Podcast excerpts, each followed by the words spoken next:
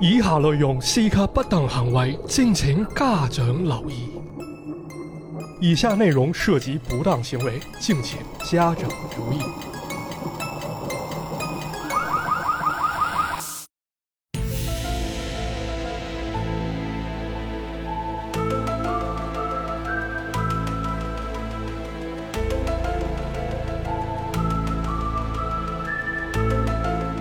Hello，大家好，欢迎收听最新一期的《马探长与池子》。 大家好，我係馬探長。多 说两句儿不會啊啊啊对，这期其实算是中元节节目吧。啊！对，今天咱们又讲啊灵异哎呀，不容易啊，啊，容不易，容易不容易对，这个想起这个去年中元节是吧？啊我们有一档横空出世的节目，啊！它叫他叫草都忘了那款粗制滥造的节目挺粗制的。啊，我记得那期用的还是我特别老的那个麦克，哔哔哔哔哔哔那时候，声音特别不好。啊嗯，眼瞅一年了啊，又到中元节了，哎，哎，就不祝大家快乐了。那这没法快乐，这对大家那个过好就行对啊，所以我们今天来讲灵异啊。咱灵讲异灵故异事。啊，对，嗯，咱先讲这个灵异啊，这个没事儿大家老说啊灵异是吧？嗯，但是这灵异有我跟有你说，都学会了啊，学会了都 没事儿完事儿就评论灵异 说话的那个评论打字都带音调儿。啊，是你怎么能发语音是吧？啊，但是咱得先说一句啊，这个灵异吧，它有真有假啊，哎，那肯定啊，不是不是都是假的吗？呃，也不是啊，我觉得是这样啊。首先，咱们得承认啊，咱们现在的认知可能还真存在着一定局限性，嗯，有些咱们没办法用科学去解释的事情，这是第一层面。是，第二层面是什么？市面上有很多关于灵异的说法，还有故事啊，嗯哼但咱们不能因为这些就去证实灵异是存在的，也不能因为我们找到了一些灵异的漏洞 对这个东西，它迷人就迷人在哪儿呢？就是不能证伪，也不能证实。啊。咱们能做的是什么？就是保持一些开放的态度吧，保留一些探讨还还有研究的一些余地。对，啊，这样可能能收获更多的乐趣。哎，那么今天咱们给大家准备的故事呢，其实很有意思，因为它涵盖了两个议题。嗯，首先一个是大家也很喜欢的香港奇案哦，香港奇案，啊，另外一个就是灵异事件。为什么呢？这两个组合在一起，就是咱们今天要给大家讲的是香港奇案背后的一些灵异事件。哎呀，这个大家伙儿又开心了，啊又有奇案，又有灵异，是吧？没错，嗯这个选题其实。是可以追溯到很久之前的，不知道大家记不记得？之前咱做过一期这个纸盒藏尸的节目，那肯定记得呀，啊那期播放量可高了，是吧嗯？哎，嗯，很难回复到当时往日的辉煌了 啊。那就瞎逼讲讲吧啊。嗯，当时讲那个内容的时候呢，咱引用了一本港版书，它其中有这么一段讲的是欧阳炳强出狱之后一些捕风捉影的一些说法。嗯，当时就认定了这本书真实性非常值得怀疑。但是呢，最近呢，我把这本书又翻出来了，发现这个书里故事啊，如果要是咱当事儿真事儿去聊，那肯定大傻逼。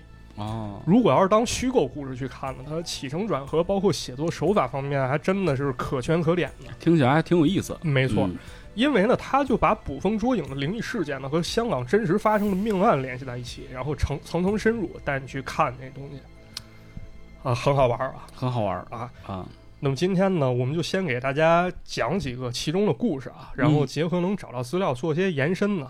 那么在此呢，需要敬告那一批啊，或者那一小撮五元人民币们 啊，是吧？不是十元人民币吗？啊，就说这种没实力，拿着别人作品硬说是自己的创意啊，哎警告这些人，你如果要想抄，拜托你抄全，不要看到灵异的事儿吸引眼球就把那部分都抄走。啊，然后当真事儿就聊了啊，后头咱们这些解读解析他就不管了啊，嗯光博眼球，希望不要这么干啊。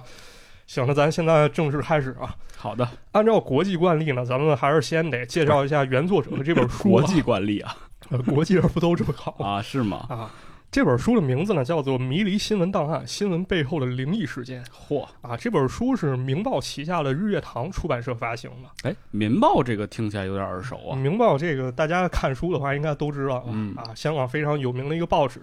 是，那么这本书的作者呢叫做程妹之。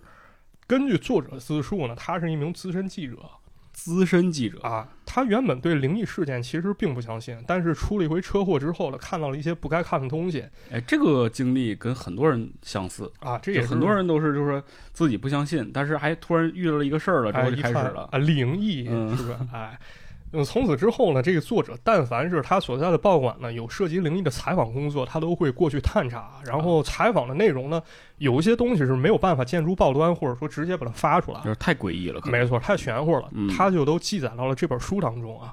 但是呢，我在网上搜这作者的名字，就发现只有这么一个作品。那么能看出来，这应该是一个假托的名字。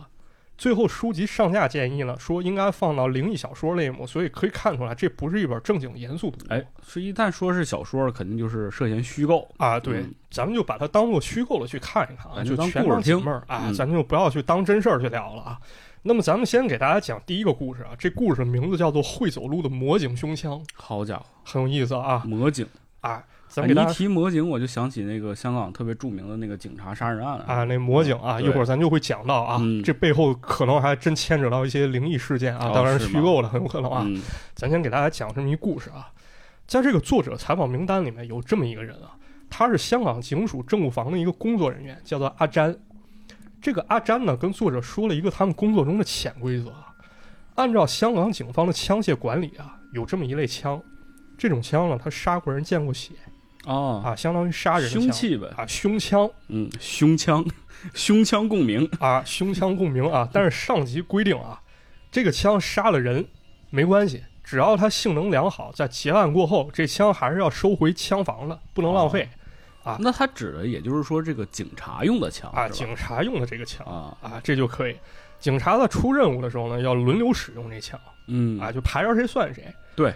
但是呢，很多警员其实他也比较迷信，啊他就觉不敢用那个杀过人的枪，哎，对他觉得这枪是胸腔配到身上不吉利，也许他可能只是执行一个巡逻任务，啊他平时可能也不去执行战斗任务，他就觉得这事儿 心里总觉得有点发毛。嗯一开始呢，这阿詹还认为啊这警员也太怂了吧，直到有这么一次啊，他遇到了一件怪事儿。啥事儿咱先说这怪事儿啊，这个我我我我这么讲吧，就直到有这么一回，这阿詹遇到了一个怪事儿，然后他开始执行一套潜规则潜规则啊，他会记住这个胸腔的编号，这枪上不是有枪号吗？啊，对，当警员来警领枪的时候，他会刻意跳过这把胸腔，保证这胸腔不被人使用。啊，那究竟是怎么回事呢？现在给大家讲啊，嗯这件事儿呢发生在很多年前。阿詹呢有一个交情非常不错的一个警员朋友，嗯这哥们儿特别喜欢张国荣啊，啊，有事儿没事儿呢就唱这个《风继续吹》。风起就吹，对，但是这哥们儿唱歌很有特点啊，跑调儿不是他那个“吹”字儿经常拉长音，就这样，风盖着吹。这不是那种就特别爱玩花儿的那种歌手吗，啊对对对，而且像那唱戏人，风继续吹，就这大种家感一觉。哎听就知道这个马汉长练过啊，没没练过，反正就是这么说。跟大家想说一个什么事儿呢？就是说这个警员他唱歌很有特点，只要这声音一出来，你就知道是他哦，啊。于是识别性很高，没错，呃，这哥们儿其实他还有个外号叫长音张国荣。 那这哥们儿不生气啊，他挺高兴。呃，张国荣， 哎 对对对，咱没没想后面俩字儿啊，对。但是呢，这哥们儿也有一个恶习，他好赌博，啊啊，这咱不太好。对，嗯肯定不好，在外面欠赌债得有三百来万哎，对，其实这个赌博就是没有人赢过。啊，赌桌上面没赢家嘛。对啊，而且包括就是你赌的时候一时爽吧，你想想这三百万他算了算啊，自己打这一辈子工，这钱也还不上，是啊那追债的过来催得很紧啊，老婆也不在身边，而且一来二去，如果一闹的话，可能闹到警局，那影响更差。想来想去呢，他领了一把枪，准备去巡逻，然后啊，人们看见他走到厕所之后，听见砰的一声自杀了啊，自杀了。哦，呃赶紧去周围兄弟去查看，发现那大哥真的就是对自己太阳穴开了一枪嗯啊，气绝身亡了。人死之后呢，自杀那把枪呢，按说性能很良好，毕竟他能打出来。对，这把枪又交到阿詹手里了。按理说这枪确实应该使用啊。这个阿詹呢，觉得可能还是真不太好啊，毕竟这朋友跟他也挺熟的，嗯他就刻意每次跳过这把枪啊，不给他派出去。但是有这么一天啊，半夜十二点，这阿詹在枪房整理枪支呢，大多警员也回家了。就在这个时候啊，阿詹听到一阵歌声，风紧着吹，没错，就是这声音，唱的是风继续吹，那吹字儿还拖着长音。我操，这阿詹当时意识到不对了，然后背后开始发凉，紧接着强迫自己得镇定下来，动也不敢动，也不敢跑出去，就这么原地睁着，啊，就这么看着。吓坏了，啊，过了好久呢，他不断暗示自己说这歌声已经没了，这可能就是我心理作用吧。哎，但抬头一看，我眼前站着一人我靠，啊，这人是谁呢？这人是一个小警员，但看这小警员也吓得够呛，满头冒汗，啊，就站在这强姐这柜台旁边，这话都不会说了。就这俩人互相死盯着啊，就好像对方都找到救星一样。嗯，这阿珍意识到干了，刚才那声音不是幻觉，如果是幻觉，这小同志他不该听见。对啊，啊，两个人就非常默契了，谁也没提这事儿。然后阿詹心里猜出来，这小警员应该是来领枪了，赶紧把枪拿出来派给他。这小警员也明白啥意思了，啥也没说，赶紧签收。但是在签字儿写字儿的时候，这手一直晃啊，啊，字儿都写不清。吓！的呀，没错，阿詹说呢，这声音就像从那把枪里传出来一样。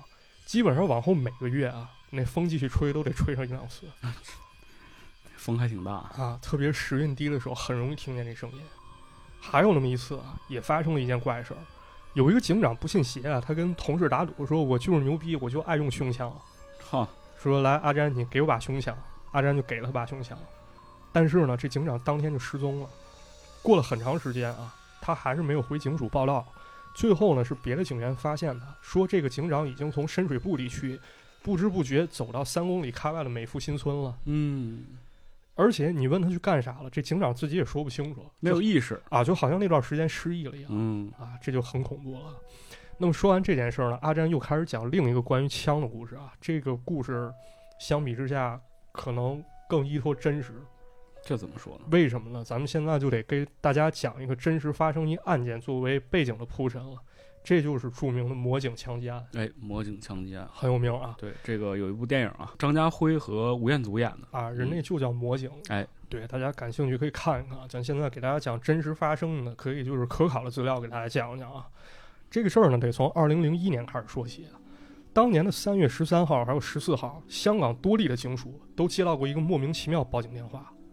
首先是十三号，有一个姓陈的人啊，打给梨木树警署，说我们楼里有一傻逼开电视声开特大，说你们过来给我搞一搞啊扰民了，啊。嗯，于是呢，警员过去调和，啊并没有听见任何噪音，然后再给那陈的姓陈的回电话，联系不上。啊啊，这是第一起啊。到了第二天，荃湾警署又接到一个电话，这回是一个姓曾的，他投诉啊说石围角村有噪音污染，但是呢，这个石围角村啊不归荃湾警署管，他们只能把信息转回到林木署警署。林木署警署呢，也在当天十二点零五分接到过一个电话，同样是一个姓曾的投诉噪音问题。这还是这个问题啊，啊，来来回回都投投诉这个问题。当天呢，正好是中午啊，警方下达命令，派两个警员，一个叫梁承恩，一个叫陈子辉儿，这俩人过去探查。但是这个时候呢，是吃中饭的时间啊。嗯，这个阿良就跟他的拍档阿坤换了班儿，他已经吃过饭了，就决定要不我去吧。我去吧，啊，同志就甭去了。嗯对啊，到了十二点三十分呢，这阿良就已经抵达事发地点，向总部汇报，没听见噪音。嗯，希望呢总部能够提供投诉者的联系方式，我去问问他咋回事儿。哎，但是啊，刚过了十分钟，警方又接到了居民的报案，说阿良去探查的地点发现一名警察倒在血泊当中嚯，啊，发生命案了。那这阿良，对，这可能就是阿良。这时候他那拍档阿坤儿，他当时正在枪房退还装备呢，一听到这消息，我靠，这不会有好兄弟出事儿了吧？赶紧看看他，啊，当时二话没说，打车就去现场，但为时已晚啊。这时候阿良身中数枪，帽子、手提电话落了一地，但是配枪不见了啊，啊。最后呢，这阿良送医不治啊，身亡了。与此同时呢，警方出动大量人马对附近周围的可疑人员逐一进行排查，但是一嗯无所获。最后呢，只有两个值得一说的信息：第一，警方怀疑这不排除是警方内部捣鬼儿哎，就是警察杀警察，啊，他很有可能熟悉警方内部的环境，嗯，他能，打这骚扰电话。第二是什么呢？现场采集到了一个陌生男子 DNA 样本，嗯，这个东西很重要对，这很有可能就是凶手啊，啊。可是花费大量精力，嫌疑人迟迟没给他逮着。啊，那么转眼间呢，又到了年底，十二月五号中午，有一个蒙面人突然持枪闯入了荃湾恒生银行。当时呢，有一个守卫啊，他是一个巴基斯坦籍艺人巴基斯坦籍，啊，一个警卫，哎，这警察这怎么还是巴基斯坦籍的？就是外籍警卫啊。这其实在香港也很常见啊。是吧？当时他就拿把枪跟对方对峙啊，大声呵斥说：“你不要乱来！”歹徒结果步步紧逼啊，反而跟警卫说：“你把枪放下。”看对方没有反应，这歹徒连开两枪，哇，把警卫打倒了，然后呢，迅速爬上柜台玻璃屏风，这时候警卫虽然中枪了，但还是有意识，拿起一把散弹枪准备还击。但是歹徒这时候做了一个相当嚣张的动作，他从柜台窗口跳下，然后绕到行动不便警卫身后，把他摁到地上，拿起枪对着他后脖梗子又是一枪。嚯啊，真下死手啊！最后，这歹徒劫走了四十二万两千八百八十元港币，一千零九十一元美元。这个过程用了一分零十八秒，这么快，非常迅速啊！而且经过军军械专家鉴定，证实击中那名巴基斯坦籍警卫的枪和杀死阿良那把枪是同一把就是警枪。啊，就是警枪，应该做并案处理。嗯，可是呢，这个歹徒还是没有被抓住，一拖就是五年。嚯，终于呢，到了二零零六年三月啊，有两名警察在巡逻的时候再次遭遇到了伏击。当时呢，这两个人正在走在人行隧道当中，突然看到一个可形迹可疑男人处在高级的位置啊，啊，相当于在台阶上面站着上面看着他俩，啊。其中一个警员上去盘查，可没想到这可疑男子突然掏出枪就开始开枪，嗯，两个警员都中了枪，然后跟弹对方战斗，最终呢，这可疑男子被打死，警方也牺牲了一个人嗯。没想到的是啊，这个开枪可疑男子真的就是一个警察，嗯，他名字叫徐步高，而他手里那把枪就是2001年阿良用的那嗯把就是他偷走了。啊，就是那把杀人枪。他应该就是在搏斗当中啊，把这阿良给制服了，然后抢了他的枪，开了枪嗯，啊。最后呢，经过重重鉴定，警方认定啊，上述三起凶案全都是这个叫徐步高的魔警所为。哎，一人所为。啊，虽然这个案子呢，它存在一些疑点啊，可能背后还牵扯一些不能说的秘密，但是徐步高死了啊，啊他被打死了对呀，被击毙了。啊，好多他自己知道的秘密呢，啊还会真的成为秘密。嗯啊不过呢，也有犯罪心理学家啊，他对徐步高的生活情况和心理进行了分析啊，咱可以简单说一说啊。嗯，这个徐步高本来是福建人，七岁时候来到香港了，虽然说融入新环境出现问题啊，但他学会了一点，就是隐忍嚯，就是这种人是最可怕啊，的。就是压抑自己情绪。对，成长阶段呢，他非常独立啊，他也非常懂事儿，他想证明我很强，嗯，但是呢，成绩却很不理想。加上二十岁的时候，家庭出了变故，爸妈离婚了，嗯，这时候呢，他就会下意识觉得是他爸给他带来的问题。嗯，从此之后呢，这徐步高的性格开始养成啊，他是一个非常孤独的人。比如说，同事咱一块儿聚餐吃个饭但是哎他就不去。啊，他就不去，而且呢，他非常想证明自己啊，我是靠着我能力、我本事在业务层面出众，我不是靠我社交成就。是，这点儿可能咱们会觉得很要强啊，但是回归到一些人身上，很有可能会形成一种心理障碍。因为这个毕竟是一个社会嘛，没错社会就需要你去和这个人或者是群体发生关系。你一旦脱离这个群体了，你很有可能就是越来越走向极端。没错，他这个障碍呢，回归到心理问题是什么心理呢？是一种自大心理自大心理啊。这专家怎么解释啊？也就是说，这人表面看他是很理智正常的，但是内心非常非常狂妄。哎，特别的这个对自己有信心是吧？没错，因为某方面缺失呢，他就会认为我自己很强，啊，哎，我做的都是对的，别人做的都是错的。哎，所以说你说这个人是很有意思的。有一部分人因为自己的这个心理创伤，可能会变得自卑；没错，有一部分人反倒会变得自大。哎，变得要强，变得自大啊。而且呢，这徐步高还形成一种心理，就是说，如果出了问题啊，我很自大，那我肯定不是做错事的人，我是受害者哦，啊。他会这么去想问题就把自己这个事情合理化了。啊。而且徐步高的床头还贴着一张纸条啊，可以说明一个问题，他心气儿很高啊。这纸条上写着什么？活着，我该做什么？我生活的意义是什么？平和安逸只会造成停顿，冲突与对抗，战争才有新生。古时无知创造神，雷电、火山、飓风，人们无法理解就用神解释。这是个哲学家。就是听起来他好像是想把自己捧成神那样位置，嗯他想去改变，他心气儿很高，感觉自己能够拯救世界，嗯好像有这种感觉在里面吧？这个啊我们都有过这个经历啊在都有人过人人小的时候都觉觉得自己是那个 the one 是吧？啊，小时候肯定都有，就想，比如小时候想想象，操，我是一个特别牛逼战士对，等我十八岁那一天，我可能就会变身。啊，对 对对对，小孩儿都有这幻想啊。嗯，但是如果要是投射到现实生活中，这岁数比较大的人还有这种幻想，有时候可能就会带来一些灾难啊。嗯，咱们想一想啊，这个昆士兰科技大学犯罪系主任就认为啊，徐步高有这种堂吉诃德式幻想，觉得自己能改变世界。但是呢，回归到工作中，咱想想，你如果要是遇见打击怎么办？嗯，是吧？这徐步高确实也这样，他拼命上进啊，希望能够证明自己。但是呢，工作中他每次晋升啊，好像都没有太大进展。而且往往是这种人，他因为不合群儿，因为没有自己的社会关系，他反倒就没法晋升。啊、没错儿。于是呢，他开始把问题归咎到他上司身上，他觉得我是受害者嗯，啊，而且他这种极端性格也没有排解出口啊，或者说我跟上级我去解释去沟通去对他也不会沟通。啊，他不会干这事儿，相当于每次受挫啊，他都是一次自我否定或者说一次积怨。就啊一次又一次的打击。对于是呢，他很有可能就会选择一些非法手段去宣泄自己情绪，或者说去证明自己比如说杀人啊，比如说啊，职场上我不受青睐，我越要去犯罪，我杀警察，啊我比你就是牛逼，你凭什么不选我？我靠，啊，很有可能会出现这种极端心理。当然了，这些都是学者分析啊，真正作案动机恐怕咱们也不能明白是毕竟死了嘛。啊，这事儿非常复杂。呃，接下来呢，这案情相当于咱跟大家简单过了一遍啊，不知道我讲没讲明白，因为太复杂了啊。嗯接下来咱开始回到灵异当中啊，跟咱说说这个阿珍口中灵异事件到底是什么对，这个胸腔啊，啊？这是一个胸腔会走路一故事啊，咱刚说到。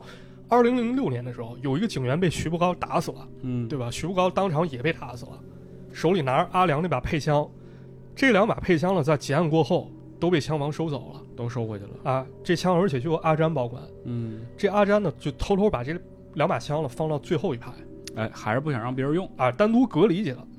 但有这么一回，有个警员来领枪，拿完枪以后不一会儿回来了，见到阿詹说：“我操，见鬼了，咋的我了？丢啊我丢啊！！”啊阿詹说：“怎么回事啊？点姐啊？” 警员说：“咱咱捋一捋啊，刚才我找你来领枪。”嗯，我对胸腔这事儿其实也很忌讳啊。你给我枪的时候，你看了编号，对我也看了编号都确认过了啊，没问题的，签了字儿，这你记得吧？啊。阿然没错，对啊。警员又说了，说问题就出到这儿了。你现在看看我手里这把，这他妈的就是徐步高杀人用那把枪哈自己找上来了，啊！阿然当时愣了，再仔细一看，我操，没错，就是这把，嗯但是没理由啊，是吧？我派枪的时候明明也看准了。那警员说，对呀、啊我验收的时候也没查出事儿，但是等我拿了枪去上厕所的时候啊，我偶然间瞥了一眼，发现这编号怎么不对啊？变了。啊！而且我记得徐国豪杀人那把枪的枪号，哇，我一对对上了。好，这俩人达成共识啊，这枪一没发错，二没收错。问题如果出了，就出在这枪可能被冷落太久了，嗯他，自己张车跑了他想出来活动活动。啊。我问问大家，不知道大家有没有这种经历，就是你家里突然出现了一个不属于自己的东西啊，啊？那这个我可没经历这你过，没有？就我印象中好像我小时候有过，什么东西啊我？那个玩具柜里出现过一个不属于我的一记作业本儿，那顶上写了什么吗？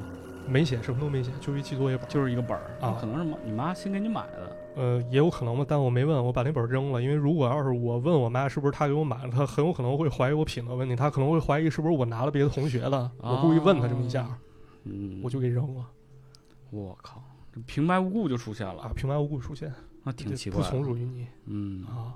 呃大家如果有这经历，可以留言给大家分享一下啊，嗯挺有意思一事儿，嗯有点像咱之前聊宝可梦那个 啊，就是你说这笔，它出现在你桌面上了，无缘无故出现了，很有可能是他自己有意识。对就这无机物很有可能他还有意识他喜欢你，啊，他喜 欢你，在看上你了。 说完了啊，说完了，说完了哎，这就是这个胸腔会走路的故事啊！嗯说完这个，咱继续啊，咱再说一个。节目开头咱们不是解释过一个问题吗？警告过一个问题，啊，以下内容这敢不当红卫，敬请家长留意哎，留意一下。啊！未成年的孩子，请你现在关闭节目 啊！这个你都话题听到这儿了，他你怎么让 他关闭？你就别听了吧。以下节目非常无啊聊，你不要听了，好好学 习去。特别作业没劲嗯写完了吗？就是特别没劲啊，特别近啊！接下来咱给大家讲一个色鬼的故 事。嗯哎，叫做铁板男。 这色鬼怎么叫铁板男啊？呃，一会儿给你解释你就明白了啊哦，这也是有真事儿的啊，啊相当精彩啊你看没有，这个马探长语气已经是吧上去了，啊，亢奋了啊，本性暴露了啊，就喜欢那脸对脸、嘴对嘴 的。啊是吧？再给大家讲啊，这二零零八年的时候呢，作者接到一条消息啊，消息非常迷惑，说有一个男的呢，声称自己被一个鬼给强暴了， 男鬼女鬼女鬼。啊， 行吧，你就偷着乐吧。呃一开始呢作者想这话题有啥好采访的，这应该就是一精神不太正常的。就是啊，啊，思索再三呢，他还是带着这个摄影师和当事人在星巴克约见了一面啊。哦，结果刚一到星巴克呢，这作者看到一个非常熟悉的身影啊。原来呢，这个声称被鬼强暴这受访者就是当下新闻焦点。谁呀、嗯，那说到这儿，咱得把这灵异搁一边了啊。咱说一起二零零八年发生的一起真实案件。哇，这事儿呢，在当年的八月六号，咱今天八月七号录的节目，就昨天，就就昨天就就我啊，当时呢，香港天气不老好啊，挂了三号风球，但是呢，警方却接到报案说蓝田公园出事儿了，你最好出警一趟。哎，结果到了现场发现啊，这公园它不是有那仰卧起坐那器械吗？是这上面趴着一男的，啊，这男的紧紧贴着那器械，动弹不了。这这干啥呢？我说闹了半天嘛，这器械上面有一块铁板嘛，你不是啊在那上面能练吗？这铁板它可能为了省料子啊，它上面有好多小 洞，那个洞大概有一块钱硬币那么大。我怎么感觉啊，没错，你想对了啊。啊这警方就猜测啊，这男的很有可能是在练仰卧起坐或者说练腰的时候啊，因为摩擦不小心起了邪念，干脆就哎，明白了，嗯，懂的都懂啊，就不细说了啊。但是呢，塞进去之后呢，又不能自拔，只能求助警方啊。不能自拔， 啊。但是呢，警方、救护员、消防员来了以后都弄不出来，嗯然后请了两个医生过来给他打麻药放血，哎呀，但是还是出不来。最后怎么着？这消防员把钢板锯断啊，连人带板一块儿送到医院精细处理哥们儿尺寸可以啊，啊，搞了好几个小时，终于搞上了嗯，啊！这就是著名的铁板男事件啊啊！而且还有一点很有意思啊，一开始这男的说这怎么回事呢？说我是在做运动的时候不小心卡住了。等警方再次采访的时候，他又改口了，他说这一切都是一场阴谋啊。啊，他说他自己出生于一个小康之家，但是年轻的时候还是好赌博啊，好玩钱，结果不小心把父亲留给自己房子给输进去了，然后还反倒欠了一百来万，嚯，欠的还是高利贷。又是赌博啊这种，没错，而且他说他生这个生活压力还挺大的啊，有个女儿在大陆，每个月得寄奶粉钱过去，但是呢，这高利贷利息太高了，一个月光利息得给一万。啊， 于是呢，当天晚上有三个追债的把他带到公园，看他没有钱还，就玩的狠的，给他吃春药，然后给他卡进去。真牛逼，啊，反正这么一来呢，最开心的是谁？是这这帮网民们吧？ 那肯定啊因，为没有人相信他这说辞，反正给他起各种外号啊，咱给他讲讲啊。都铁是板男外号嘛，呃，不光这些，第一个活塞 男，第二个板男根。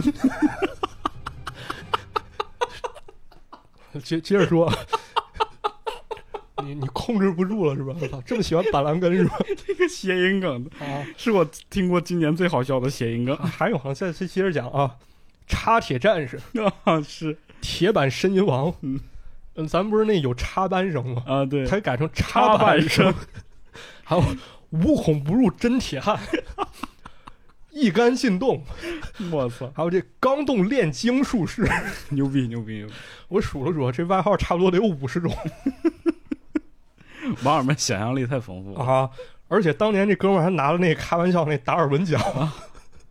咱这是灵异故事 吗？现在咱说灵异啊哎呀，啊，咱转回到灵异，这作者发现眼前好像就是这著名活塞男了报警，我被铁板强奸了。啊！但是对面这个铁板呻吟王非常冷静啊。他说那件事儿大家都知道了，但是呢，我这儿还有一个真相，啊可能没人相信。你要感兴趣，我给你讲讲啊。嗯，啊，行，来吧你。讲讲呗。啊，这铁板男就说说他的故事啊。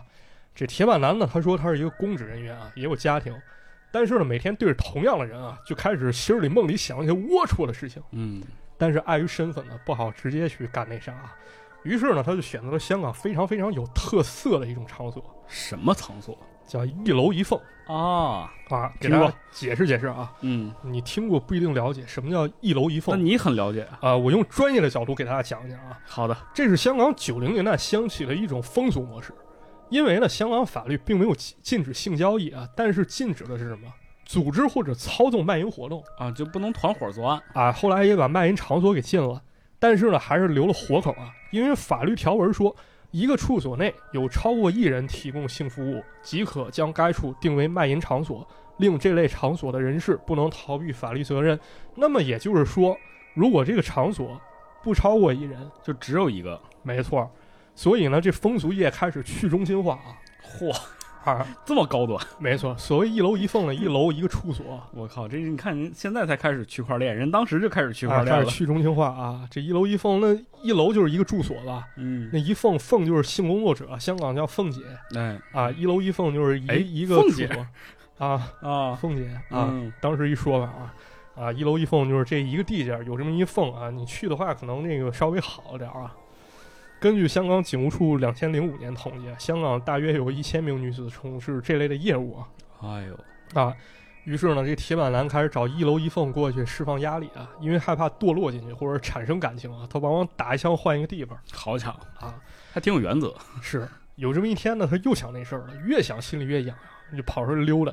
结果走到旺角区的时候，他突然发现楼下站着一女人，嗯，这女人身材不错，啊头发长长的，但是看不清五官啊。铁板男上前搭讪啊，对方就侧过身儿去就不让他看脸。啊，俩人搭了几句话啊，就上了四楼，噔噔噔走上去。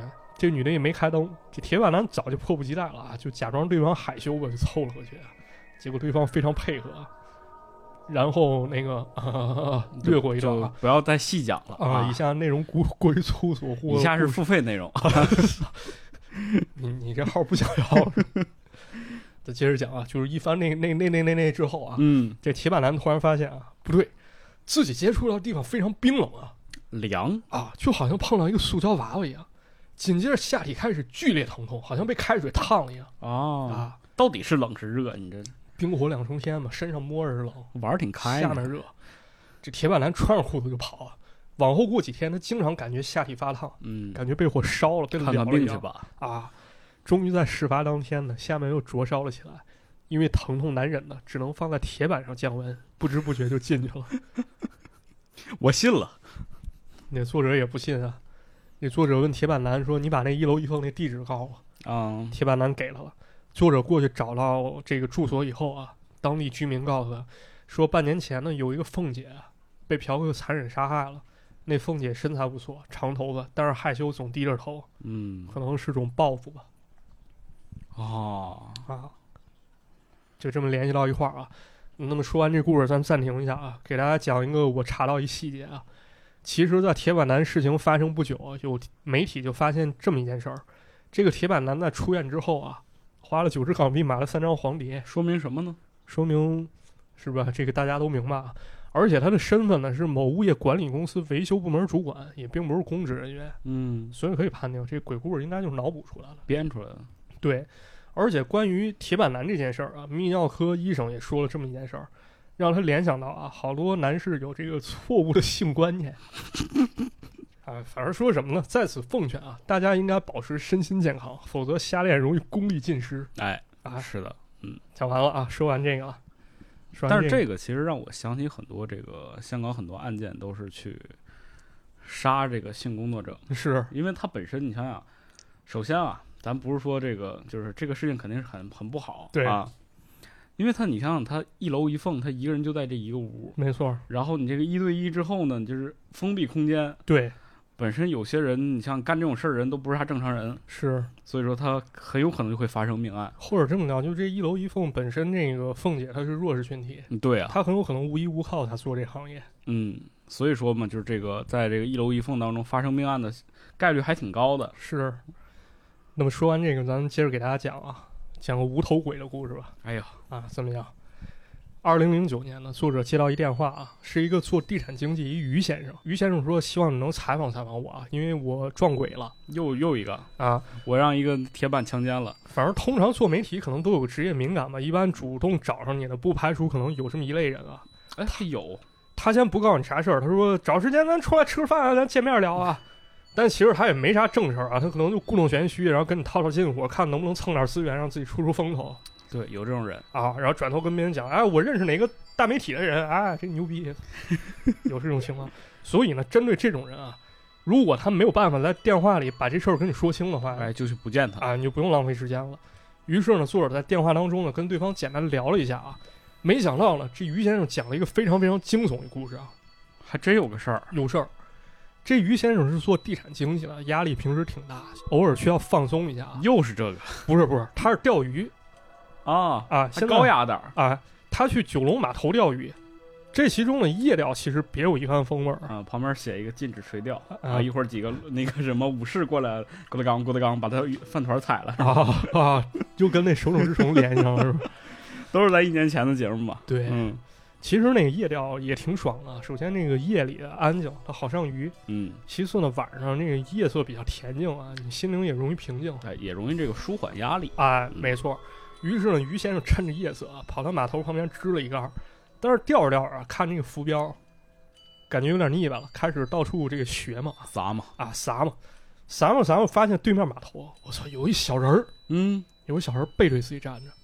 这小人儿粗一看啊，好像是一少女，但是身材完全不成比例。怎么但说呢？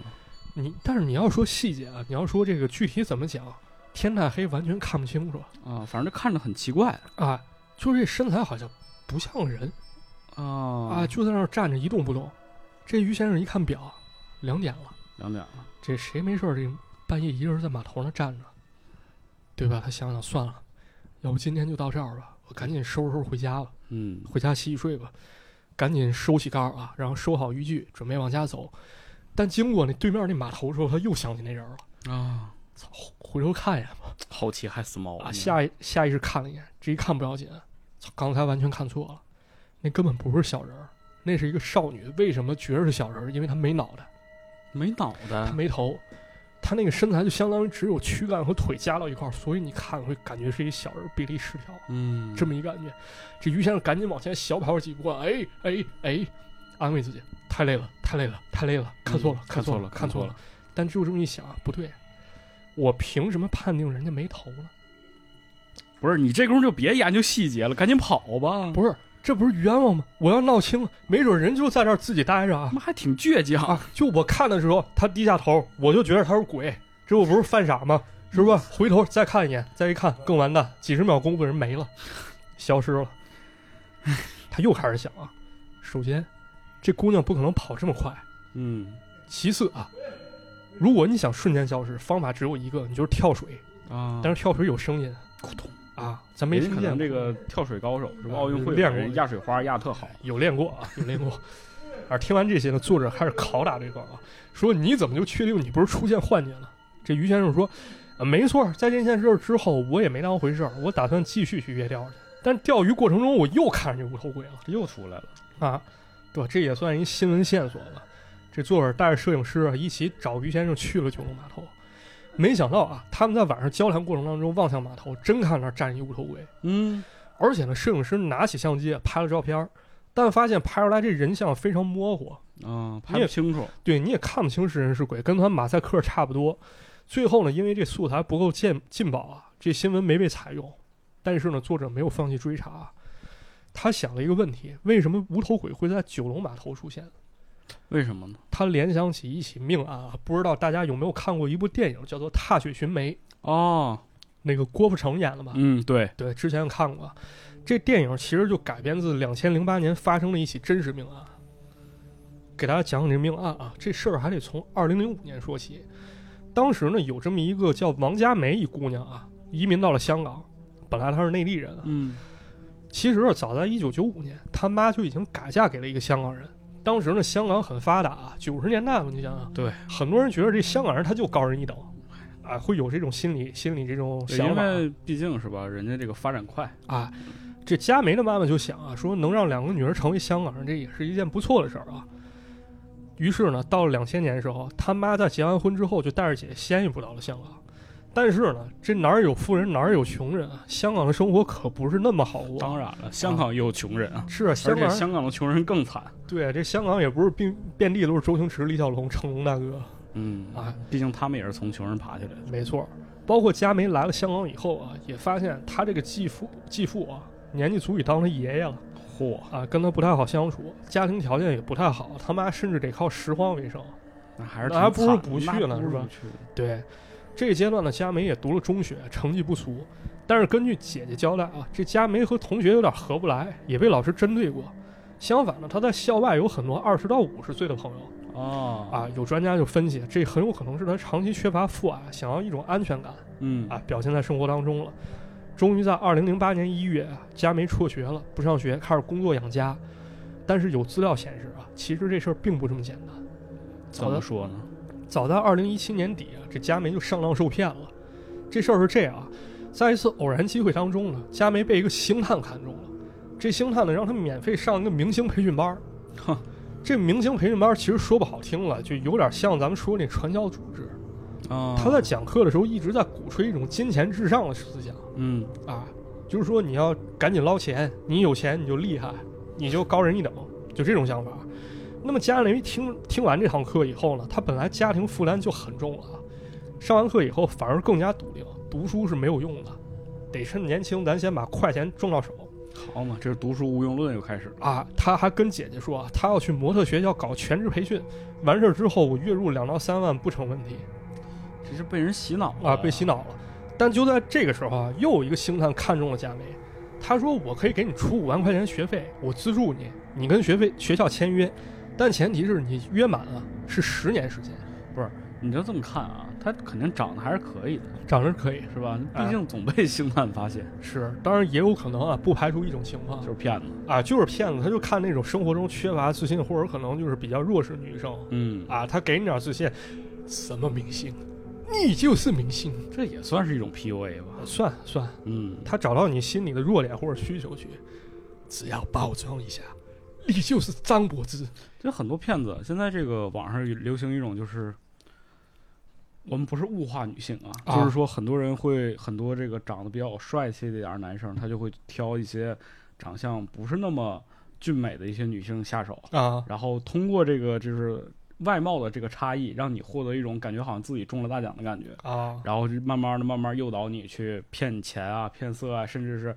让你去贷款啊，是吧多？操蛋，对啊，这他妈是人吗？是吧？哎，干干的不是人事儿。啊那咱接着讲啊，咱接着讲这个佳梅上当受骗以后的事儿。啊嗯，他进了这个学校啊，发现这学校真不是啥正规买卖，就跟那幺八幺八黄金眼上那皮包模特公司差不 多，就正事儿没干啊，一天到晚管你收钱。对，这公司跟你说啊，啊艺人呢、要多曝光啊，才能接到好的品牌啊。哦，多收你钱啊！你去那个小厂子露一下脸啊，这个嗯明星大牌看上你了，你代言不断啊，挣大钱嘞。哎呀，那而且呢，这个学校还让佳梅去当星探。嗯，什么叫星探呢？就是在找别人呗，那拉就下线呗发展下线嘛， 这就是传销，还是这条 路，多讨厌是吧？于是呢，这佳梅也没办法，她身边人脉不多，她只能推荐学校同学。但是，一来二去呢，这学校有的同学也被坑了钱，嗯，那这佳梅名声就彻名声就彻底臭了。对啊呀、这么一来呢，佳梅压力很大啊。她提出我不想做星探了，公司看啊她没有利用价值，反而把她给开了，啊，而且呢还以违约为由要赔五万块钱培训费。这都是这种、嗯、啊，套路全是套。可能呢，是因为有着高额的外在压力啊，这佳梅选择了援助交际。啊，三个月之后呢，佳梅被一个叫丁喜泰的人盯上了，在嫖宿过程中被残忍杀害，而且被哎碎尸了，是，把人死者的肉啊，还有内脏冲到马桶里了，然后部分人骨呢混到了街口的这个肉摊儿上，充当猪骨，嚯，然后头部呢和身体放到发泡盒里面，扔到了九龙码头的海里。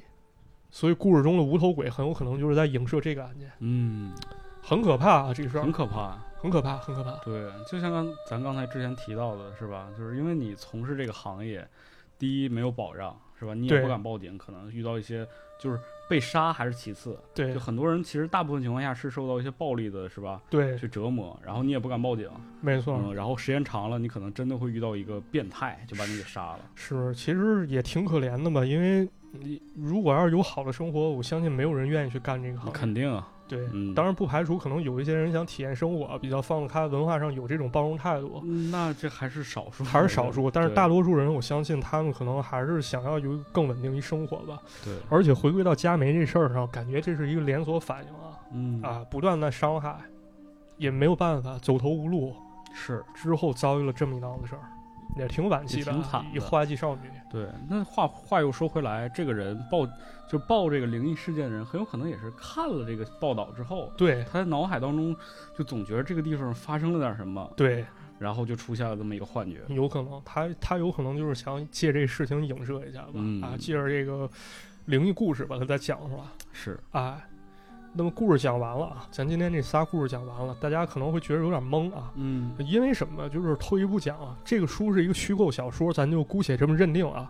但他为什么要以一个记者视角去写这书呢？嗯对吧？这是一个问题啊。那咱们做一个延伸吧。之前其实咱们在大头怪婴那块儿就讲过这么一件事儿啊，在一段时间内呢，其实香港报章不像咱们内地的一些宣传，它经常会把一些捕风捉影的一些鬼怪之说融入到报纸当中。吸引眼球嘛，大家也乐意看。没错，呃，还有一件大事儿啊，已至于已经到了一九九三年了，香港出过一个鬼快像的事件。嗯这件事儿是怎么回事儿呢？当年十二月十一号啊，天天日报》刊载了这么一消息，标题叫做“影快车影到鬼魂影快”，车影就是照相的意思，嗯就是我拍快车的时候不小心拍了一滚儿啊，啊，那灵异灵异了，啊，这灵异怎么回事儿啊？说大概一个月之前呢，星界的交通部在青山公路啊准备打击超速车辆行动，嗯，结果呢，他们拍了这超速车辆之后去洗照片儿，洗出来发现其中一张照片啊，上面除了有一辆超速车辆，右下角还有一老太太。啊，这老太太发着黄光，非常恐怖啊！嚯，紧接着报纸补充啊，说这个拍照前五天，确实就有个老太太被车给压死了，然后肇事司机耍流氓跑了遇上一个东北人，啊，遇上一东北人送到医院缝五针但也没救回来，啊，没救回来。说这个老太太跟照片上长得非常像，嗯，而且呢，这报纸非常厉害啊，就这个《天天快报》应该是香港首份使用彩印的报纸，嚯，他直接把这张鬼照片给刊登出来照片放上了啊，全彩照片，啊，大家就看到这张照片，看，到照片，而且非常火爆，全城满城风雨啊。那肯定啊，早上起来几个小时之内，三十万报纸全被卖光。好嘛，然后到了一种什么程度？有的报摊业主啊，他看到有利可图，他自己留一份这报纸，啊，然后我去文印店儿，我给他黑白印刷出来，然后以高价卖出去，还这是不就能盗赚到版钱书吗？ 啊？对，就到这种情况啊。到了一九九五年呢，这个事儿还被改编成电影啊，叫《夜半一点钟》啊，其中一个单元故事。但是呢，像这个《明报》他就指出了，这事儿发生之后呢，警方没有第一时间出来澄清，反而呢是有记者找来所谓专家啊，这专家说了一句混蛋话，说信则有，不信则有， 都得操。我他妈用你说，嗯 对，是信则有，不信则无。啊。但是呢，好多新闻行家都质疑这真实性啊。你想，首先第一点，警方的照片为什么会落到你的手里呢？嗯，还有呢，就是这个事件啊，根据后头好多后续说法，他也没有进一步解释，就是信则有，不信则没有。嗯，这就是当时鬼快像事件啊。对还有一个事儿更逗啊，这是电视台上的事儿啊，啊。这件事儿发生在一九九五年，当时不知道大家有没有印象，出了一个罗斯威尔外星人是九啊五年，这个我也出生了。对解剖外星人事件，是那不是有一录像吗？黑白了，那大眼珠子外星人给他嗯解剖出来，肠肚子掏出来一个以后咱有机会讲讲这个罗斯威尔事件。啊，咱给他讲讲啊。但是这个事件爆出来之后呢，当时香港著名的无线电视和亚洲电视两家正在争抢收视呢。哎，对，然后看到这外星人，我靠，这有噱头，对不是对？啊，好看。这亚洲电视砸出来百万元，把这段录像香港独播权买下来 了。但是呢，这钱不能白花，咱不能就放一次，是吧？他们大张旗鼓啊，在一一连五天，在这个节目这叫《钢铁台真谛》当中播放，一播什么播五天，什么节目就是今天看真的啊？今天看啊。而且还把这一周定为外星人周，然后连线专家访问，派记者去罗斯威尔专访，就这么一段视频做成他妈一个系列节目。也挺厉害的。很厉害，果然这节目收视超过二十年啊，然后还引发一阵外星人热潮。但是呢，这时候死对头无线电视觉得不对啊，我必须打压他一下。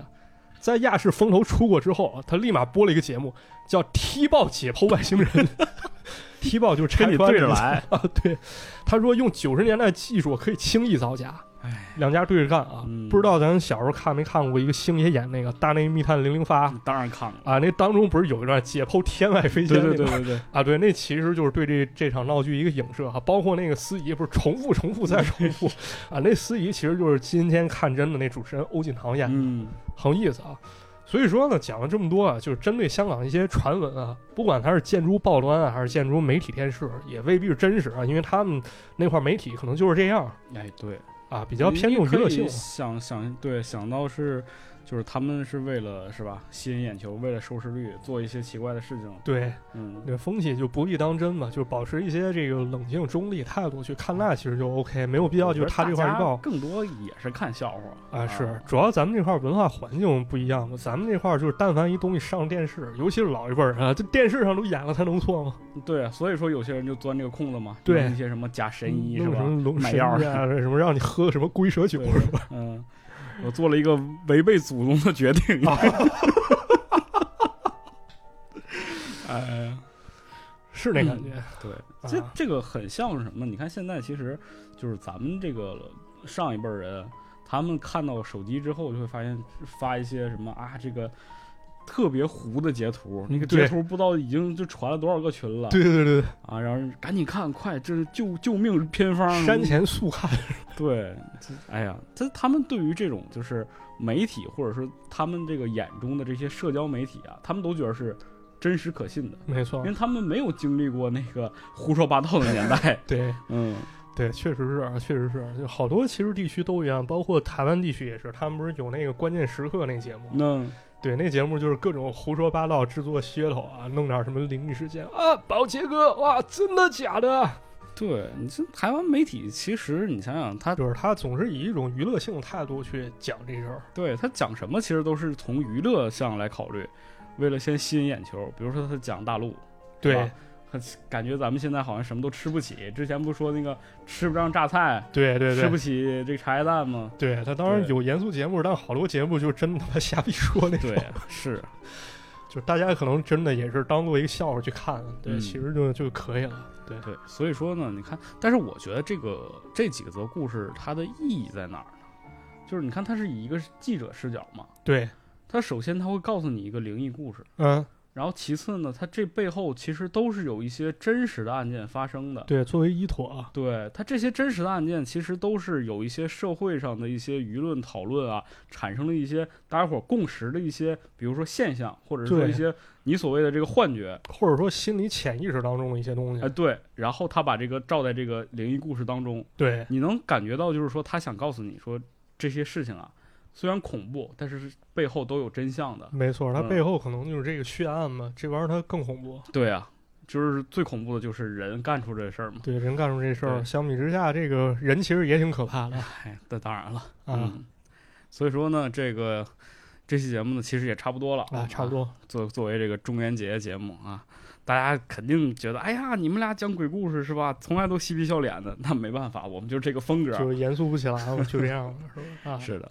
也非常感谢大家啊那个什么收听这个节目一年多了，啊是，吧一？年了，哎，我们也会继续给大家给大家带来更多有意思的灵异，我说这个坎儿过不去了这辈子过不去了。啊，灵异是吧嗯，行，那这期节目就先到这里了。啊，就先到这儿吧。嗯，感谢大家收听，我感们谢节目收呢会在各大音频平台上线，哎欢迎大家呢给我们打分儿、评论。最重要的就是要订阅我们这档节目啊没！错那好的，那这期节目就先到这里了，哎我们下期节目再见，啊，下期再见，拜拜。拜拜。灵异。恰恰。